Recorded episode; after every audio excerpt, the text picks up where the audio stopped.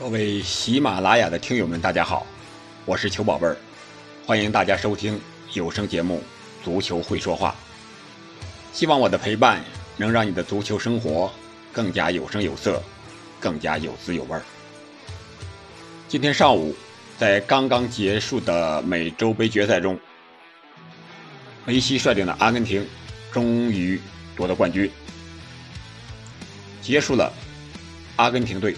二十八年无冠的这么一个尴尬局面，那么今天我们就来谈一谈主角梅西。一说到梅西，你会想到什么呢？球王，是国家队无冠的球王。今天我们就来聊一聊梅西的十四年封王之路。为什么说十四年呢？这个十四年我们是从二零零七年开始算的，那个时候。梅西以球队主力的身份参加了美洲杯。我们知道，梅西首次代表国家队啊参加比赛是2005年8月17日，对手是匈牙利。第六十多分钟替补上场，上榜上场没多长时间以后就被红牌罚下。啊，所以说我们从第十四年开始算，梅西的十四年锋芒之路。其实呢，梅西也曾经夺得过世界大赛的一些冠军，比如说零五年世青赛和零八年奥运会的金牌，啊，这都是呃梅西国家队生涯或者他个人能力的一个非常好的证明。但是那都是青年队，并不代表成年队，所以对于梅西来讲，国家队的荣誉是至高无上的，是他一直所要追求的。呃，从他。第一次参加世界大赛是零六年的世界杯。梅西截止到现在为止，已经参加了四次世界杯，嗯，六次的美洲杯啊，算上本届是六次美洲杯，四次世界杯。零六年的德国世界杯，当时的梅西还不是主力队员，他是坐在替补席上，看着自己的球队被东道主德国挡在四强门外。啊，梅西的首次大赛就这样结束了。呃，我们细说一下梅西，呃，参加的大赛就是世界杯和美洲杯进决赛的啊场次的梅西的一些表现，一些基本的情况，我们主要分析一下这个。嗯，二零零七年美洲杯，当时梅西二十岁，已经成为了球队的主力。在决赛之前的五场比赛中，梅西是两球一助攻啊，阿根廷队也是五连胜进入到决赛。在决赛中，梅西和他的老对手巴西啊展开了激烈的绞杀啊，梅西打满九十分钟却无力回天，阿根廷零比三不敌巴西，拿到了一个亚军啊，这也说是这是梅西国家队生涯的首次啊第一个亚军，这个成绩可以说也是。可以的，首次参加大赛能拿到亚军，二十岁的年龄啊，然后就是另一次的啊，另一次的决赛，二零一一四年，梅西和阿根廷队又一次站在了大赛的舞台上，这次是巴西世界杯，巴西世界杯，这一次是梅西倒在距离成为球王最近的一个地方，我们好多球迷应该对梅球王看着。啊，世界杯那个那个场景啊，看着梅西那个眼神，我们可以说是记忆犹新的。当时可以说梅西小组赛阶段打入四个进球，阿根廷也是三连胜杀入淘汰赛，然后在加时又绝杀了瑞士，淘汰了比利时进入四强，点球大战击败荷兰。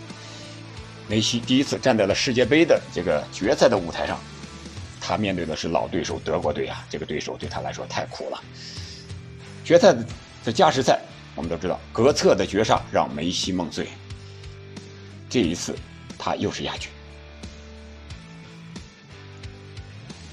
我们再一看一看其他的另两次亚军：一五年和一六年，我们一块说了。一五年美洲杯，梅西点球啊，梅西的阿根廷队点球一比四输给了智利队，无缘拿到美洲杯的亚军。一六年。百年美洲杯，百年美洲杯呀，多么重大的、有意义的一项赛事！梅西继续率领阿根廷队冲击大赛冠军。可惜在决赛中又是迎来了智利队，还是点球。不过这次点球，梅西自己罚丢了。所以说，梅西又一次与冠军擦肩而过。啊，这就是一次世界杯的决赛，两次三次美洲杯的决赛，而且后三次啊是连在一起的。世界一次世界杯，两次美洲杯，这是连在一起的，可以去想象对梅西的啊打击有多大。后来在接连的呃一八年俄罗斯世界杯，还有一九年的嗯美洲杯上，阿根廷队的成绩都不是很理想啊。直到二零二一年啊六七月份这次举举办的呃美洲杯。可以说，梅西以自己完美的表现，获得了啊，带领阿根廷队获得了本届杯赛的冠军啊，四球五助攻，这个数据相当的亮眼。对于三十四岁的梅西来说，终于如愿以偿啊！这是他简单的一个经历的啊十场比赛、十场大赛这么一个过程。然后我们再来分析一下，他为什么啊？十四年才封王，或者说他怎么做到的？坚持了十四年，啊，一件事坚持十四年也是不容易的。我们先说一说负面的因素，或者说不利的因素。我觉得有这么几个方面：一是竞技体育更相信性格决定命运。梅西是一个性格内敛的人，我觉得这个所有球迷都应该知道，尤其是他和梅罗时代的梅 C 罗相比，他的性格过于内敛。啊可以说，这是梅西啊阻碍梅西啊早一点成为球王的一个关键性的因素。我们可以想象，马拉多纳的性格是多么的张扬，对不对？呃，这是第一个。第二个是球王需要狼一样的队友，或者说球王也需要狼一样的队友。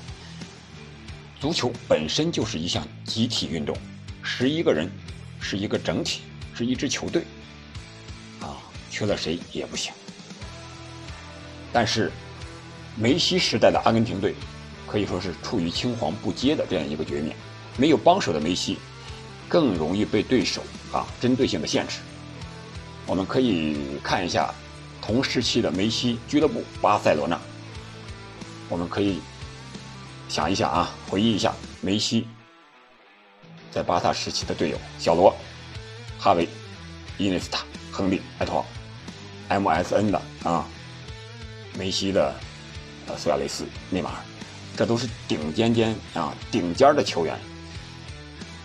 特别是我们看到梅西在巴萨第一场正式进球的时候，小罗他被他小罗背着他，梅西那种兴奋的表情溢于言表。但是在阿根廷国家队有吗？没有。他的最好的兄弟朋友阿圭罗，可能在决赛中，在阿根廷队也带不起来。啊，这是第二点。第三点就是，不是我军无能，是敌军太强大了。我们看看决赛中这几次对手：世界杯一次决赛是德国队，美洲杯有两次是智利，一次是巴西。啊，我们可以看一看，当时的德国。获得了冠军，如日中天。两次的智利点球绝杀，啊，我们都知道当时的智利队有比达尔、布拉沃，啊，这些能攻能守的这些球员，对梅西确实是非常沉重的一个打击。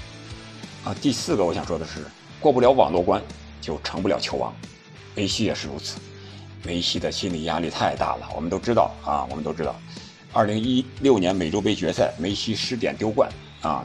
之后，曾独自哭到深夜两点呀。当时那个体能教练劝也劝不住，就陪着梅西一起哭，哭到深夜两点。你想一想，他的压力有多大？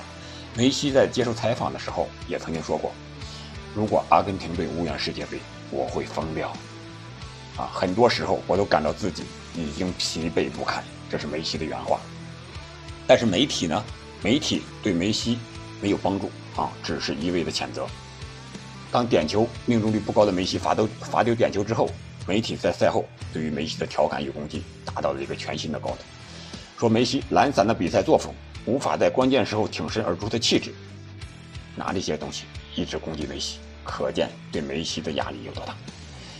一些媒体呢，不仅调侃梅西，啊，包括阿根廷媒体在内的一些主流媒体，还在渲染梅西凌驾于主帅之上的那种氛围，啊，所以说梅西的压力非常大。梅西不得已两次，曾经两次宣布要退出国家队，这就是梅西啊十四年锋芒路上的一些个。绊脚石也好，或者他的思想状态也好，我觉得他内心的东西还是在左右着他的锋芒之路，这是不利的。当时当然也有有利的因素，相对有利的因素，那就是什么呢？我们想说的就是，第十四年，对于任何一个人能坚持下来，我觉得就是有对足球的一个真正的热爱，对冠军的一个真正的渴望，还有对 C 罗的一个真正的欣赏。对于梅西和 C 罗来讲。这是一个最坏的时代，也是一个最好的时代，是吧？他们肯定彼此之间都有既生瑜何生亮的感慨，又有亦敌亦友的相互成就和彼此欣赏。啊，这是 C 罗对于梅西成王的一个作用，可能是能让梅西坚持十四年的一个很大的一个动力。再一个就是对冠军的渴望，我们说对冠军的渴望，阿根廷已经二十八年没有冠军了。梅西也一直没有在成年国家队为阿根廷带来任何的荣誉，你说梅西会甘心吗？不会甘心，啊，对冠军的渴望随着年龄的增大是越来越强烈，所以这是梅西坚持下的一个另一个理由。再一个就是对足球的真正热爱。呃，梅西呀曾经说过，嗯，当时自己。